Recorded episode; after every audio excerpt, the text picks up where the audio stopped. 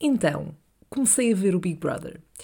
Um, eu sou, de há muitos anos para cá, time da Voice, mas há uns dias fui arrastada por um grupo de amigos para, todos os dias, ali a partir das sete da tarde, vermos em conjunto o resumo diário um, do Big Brother e comentarmos.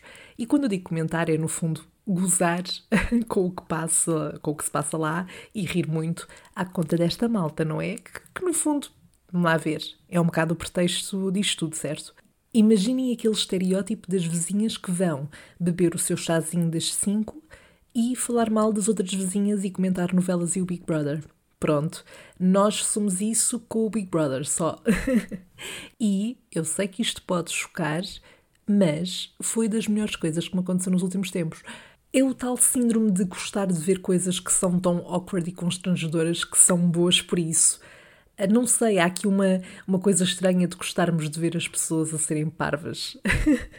eu acho que é, eu, é isso, no fundo, que me, que me entretém. E, claro, também há o conforto porque há, eu acho que acaba por haver este conforto de sabermos que não somos nós uh, que estamos ali a fazer aquelas figuras. Se calhar há, há algumas pessoas que vêm e pensam, ok, se calhar na próxima edição vou me inscrever porque de facto isto parece-me que sim senhor.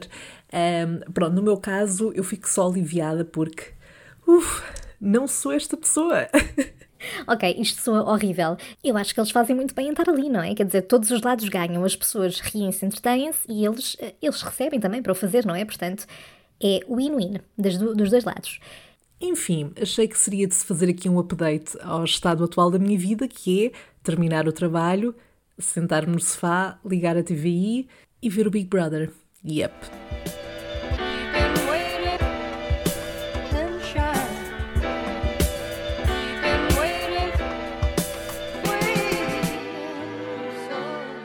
Alô, Sherry! I'm back! E deixa-me começar por te desejar oficialmente aqui num episódio do podcast, não é? Porque ainda só o tinha dito através das redes sociais, Uh, mas desejar-te um excelente ano, um excelente 2022. Uh, ah, espero que quando este terminar possamos todos dizer: Eis que ano brutal! Compensou completamente os últimos dois. Eu, pelo menos, estou, estou com essa esperança. Bom, se segues o Salve Seja nas redes sociais, provavelmente foste uma das pessoas que votou a favor para que este episódio, eh, com esta temática, com esta vibe, acontecesse. Portanto, a culpa é um bocado mais tua do que minha, ok? É que eu ainda dei essa hipótese. Estou a gozar, eu ia acabar por fazer o episódio na mesma porque o podcast é meu. Mas, eh, no caso de teres caído aqui de paraquedas eh, no Salve Seja e não fazeres a mínima ideia daquilo que eu estou a falar, antes de mais, olá, bem-vindo ou bem-vinda. Não me responsabilizo por quaisquer danos causados após a audição destes episódios, ok? Mas, para contextualizar, eh, eu não sei se foi do final do ano, eu não sei se estou só numa fase mais introspectiva, pensativa mas há de facto alguns tópicos sobre os quais eu gostava de refletir aqui e, portanto, ao contrário da maioria dos episódios, hoje eu não te venho contar uma história embaraçosa que eu vivi, mas, uh, se quisermos colocar nestes termos, venho desabafar, vá, com muitas aspas. Eu não quero colocar as coisas nestes termos, parece que estou numa consulta de psicologia e que vocês são todos os meus psicólogos. E isso é tenso, não quero. Eu já abordei aqui a questão toda de estar eh, nos meus 20, não é? Viver esta fase uh, que, quando eu era mais nova, me vendiam como sendo uma altura em que eu já teria boas cenas da minha vida resolvidas. Boas cenas. E, e não, hoje não te venho dizer que isso melhorou. eu estou a 4 meses de fazer 26 anos e estamos na mesma. Pois é, mas uh, nesta lógica eu tenho-me vindo a perceber não só de que isto tudo que eu sinto nesta idade, nesta altura, é muito comum, ou seja, eu acho que estamos todos um bocadinho no mesmo barco, provavelmente não só nos 20, mas as diferentes idades e fases da nossa vida hão de ter as suas crises, não é?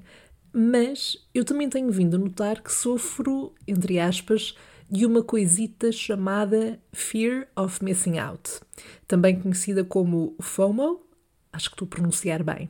E na verdade eu sinto isto já há bastante tempo, mas eu nunca lhe tinha atribuído propriamente uma designação, sabes?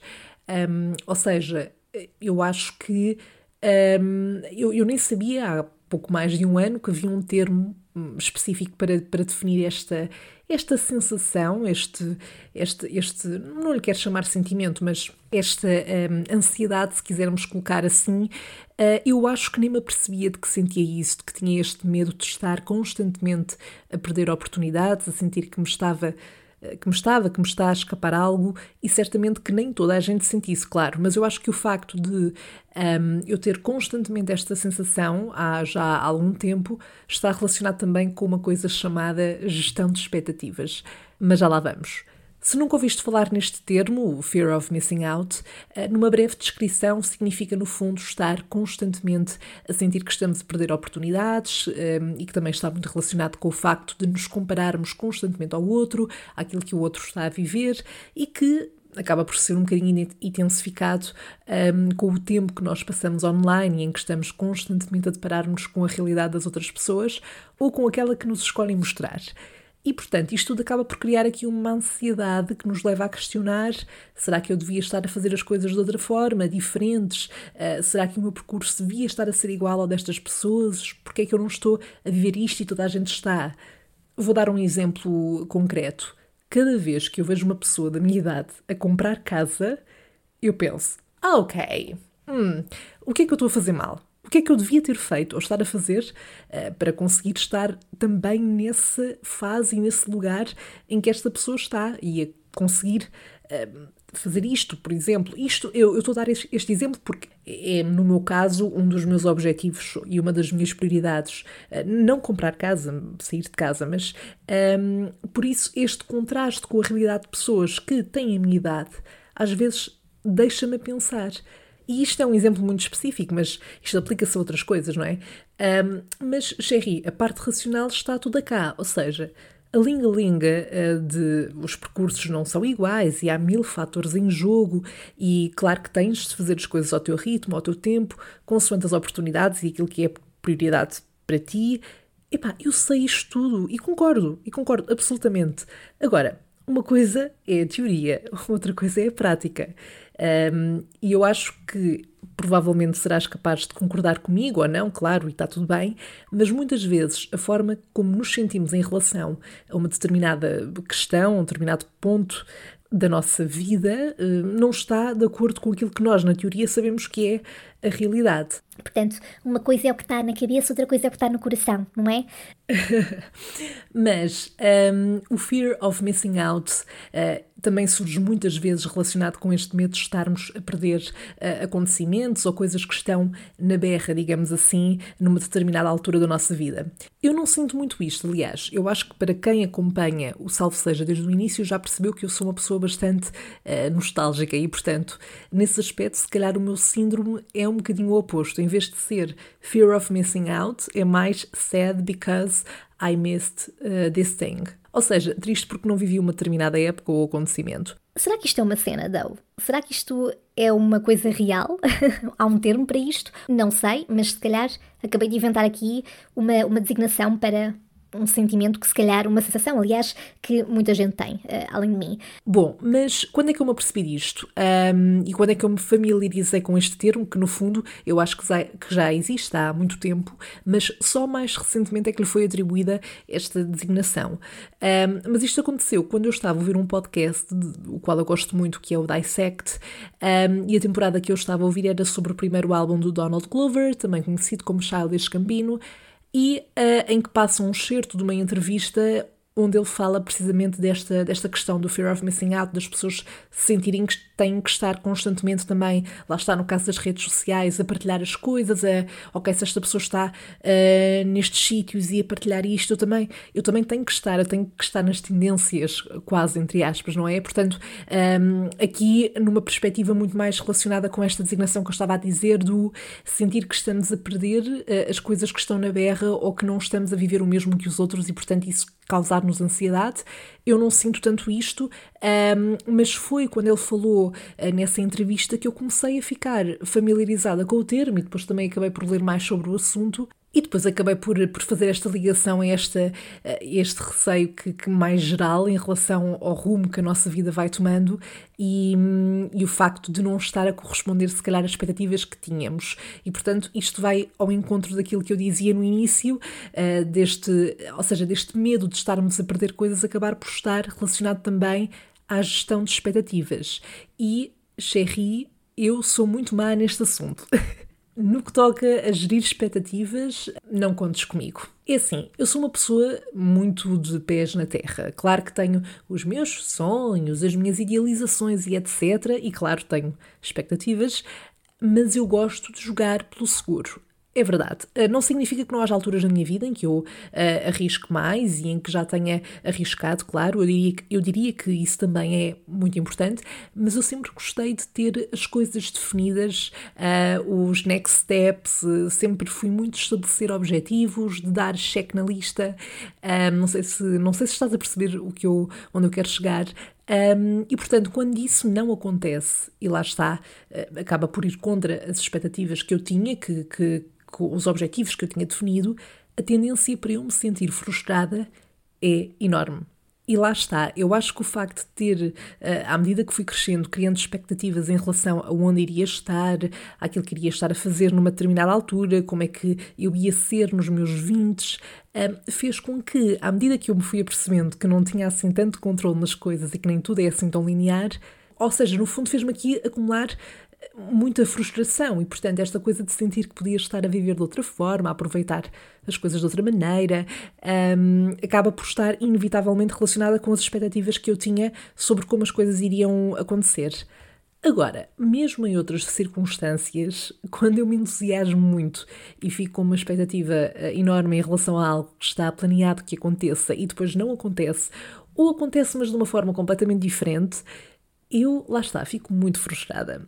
Eu odeio a palavra frustrada, by the way, porque, não sei, eu arrepio-me sempre que digo e que ouço porque sinto que me faz eh, faz-me parecer uma pessoa muito infeliz, que não sou. Uh, e atenção, não, estou a diminuir as pessoas que, que têm as suas frustrações e eu, lá está, eu tenho as minhas, toda a gente tem, faz parte. Uh, mas não sei, eu acho que é uma palavra pesada e então quando digo parece que estou a dizer ai, pois eu sou muito infeliz e não sou, ok? Por acaso posso dizer que não sou uma pessoa infeliz.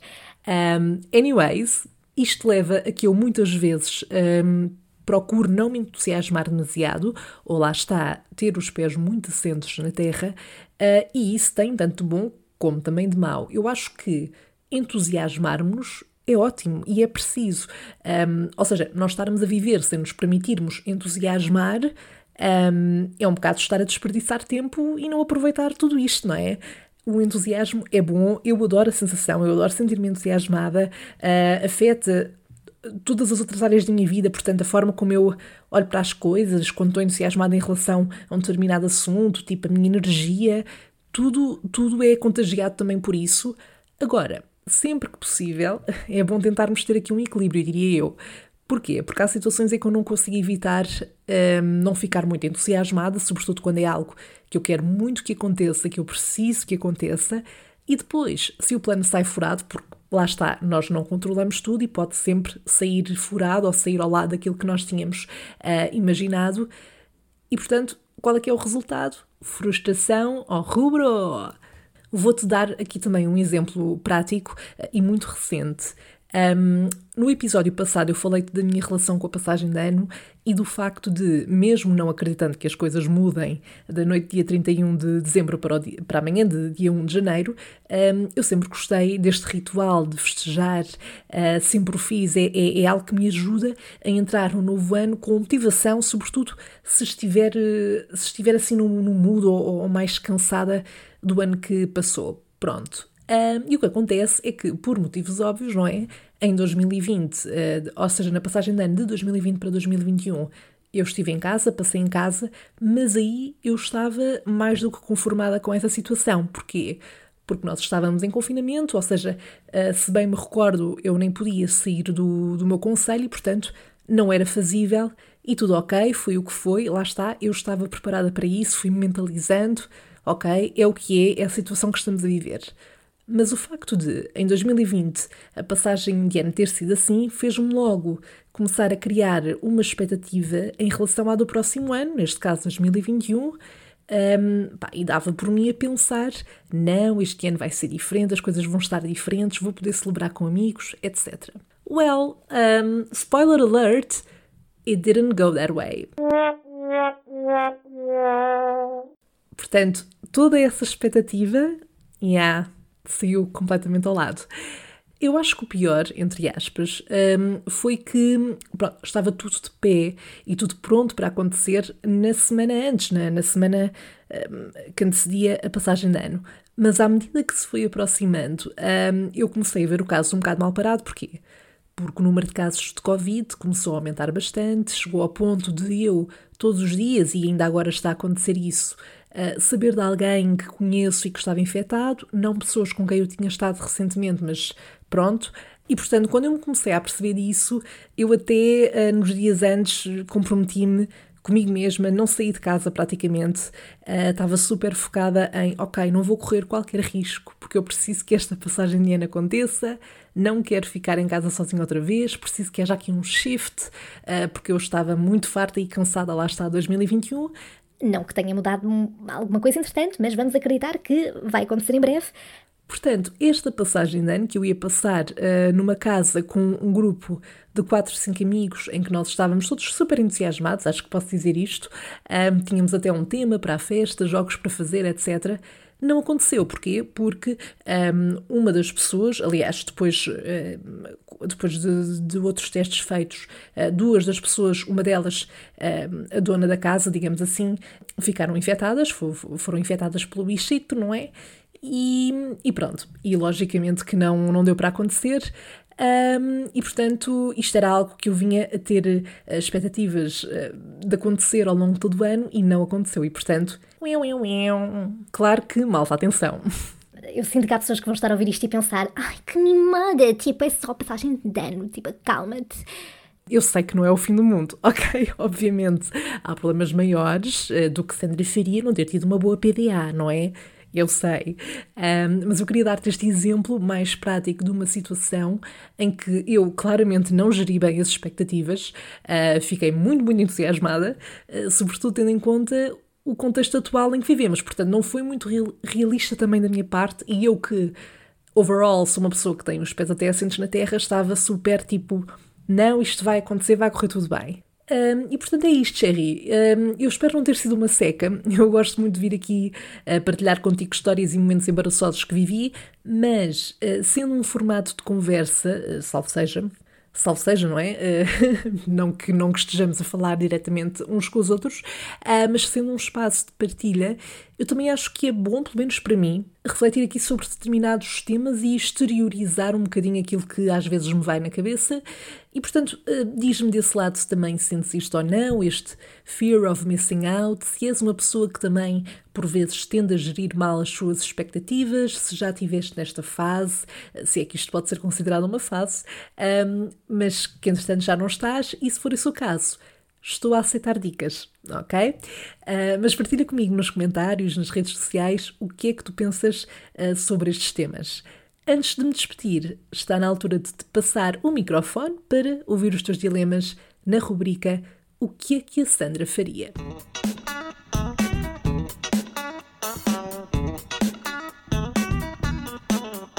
O dilema para este episódio foi colocado pela Elsa Mendes, um props para a Elsa, que pergunta o que é que a Sandra faria se encontrasse a sua versão mais velha numa cena estilo Regresso ao Futuro. Damn girl! Para ser honesta, eu tenho mixed feelings em relação a esta possibilidade. Porquê? Eu não sei se gostaria de saber qual é que é o meu futuro, qual é que vai ser o meu futuro.